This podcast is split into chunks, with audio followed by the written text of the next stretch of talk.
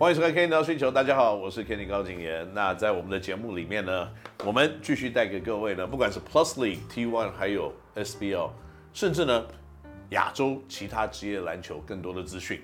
那今天呢，我们继续的访问到钢铁人队的杨将前锋 Timmy Femi。Would you like to say hi to everybody, Femi?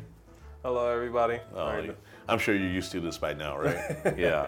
Um, well, you know, Femi, let's re going back in the time machine a little bit in uh, NCAA. Uh, by your senior year, you were averaging double double. Yeah, close to yes. Yeah, close to a double double. Uh, what kind of um, training did you give yourself within these four years? Because you in, improved quite a bit in these four years.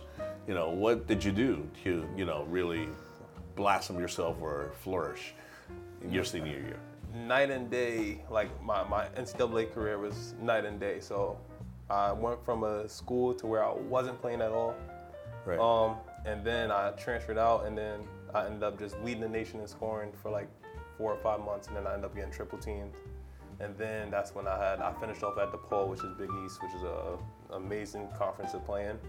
But um, honestly, I think my biggest thing with the NCAA side of it was understanding that everybody's just like you. Everybody's talented. Everybody's strong. They're stronger. They're athletic. Um, and my thing early on, first, the first, uh, my first jump from Oakland into A&T, the first thing was confidence for me. right. So just being confident in myself and my ability, and then that's what kind of just allowed me to just flourish in my role while I was at A&T. And then from there, moving on to a step and going into an even better conference, it was understanding what hard work is.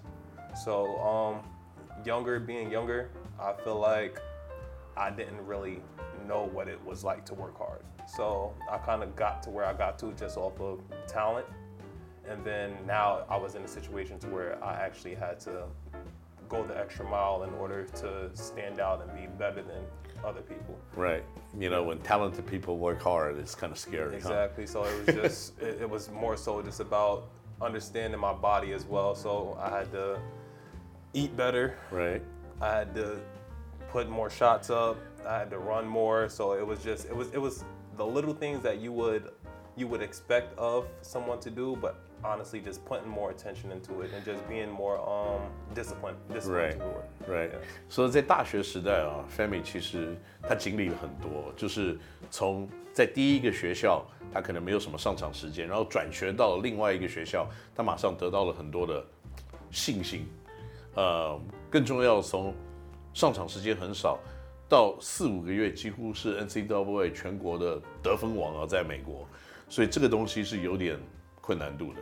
不过他觉得呢，他的学习就是他发现就是在大学这个阶段里面，每一个人都跟他一样，每个人都是充满了天分，每个人都是非常的强壮，每个人都是非常能够跑跳打球跟有很大的力量，所以他必须要更加的努力。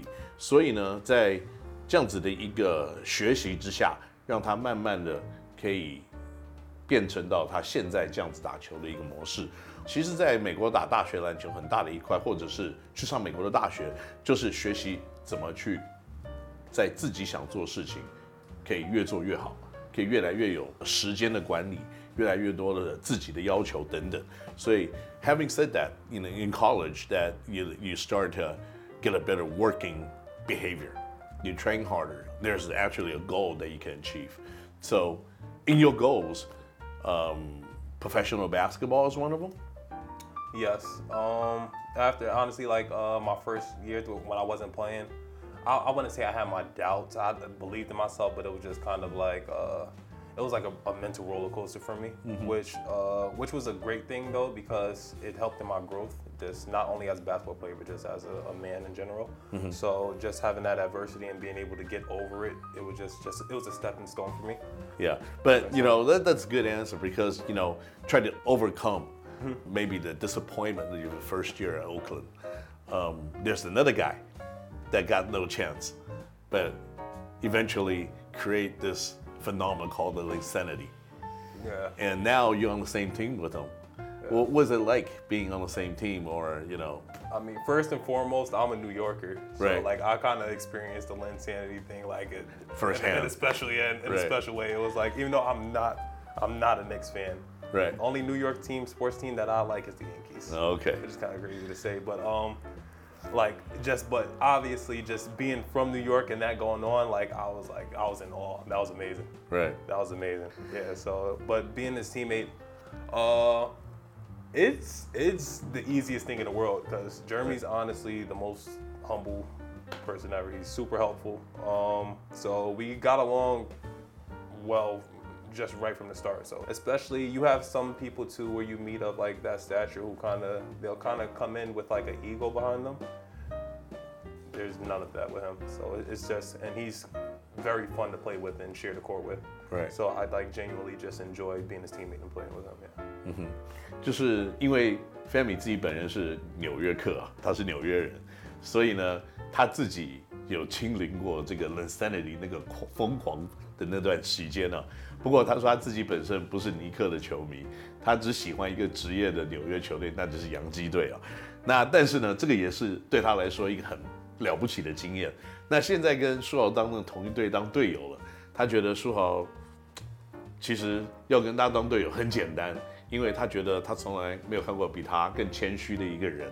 那而且呢，当队友来看呢，也是一个可以互相去协助、去帮忙。所以这样子的一个经验对他来说是一个简单，而且觉得是非常轻松，可以去达到也许在输赢球上面有更好的一个结果的一个地方啊。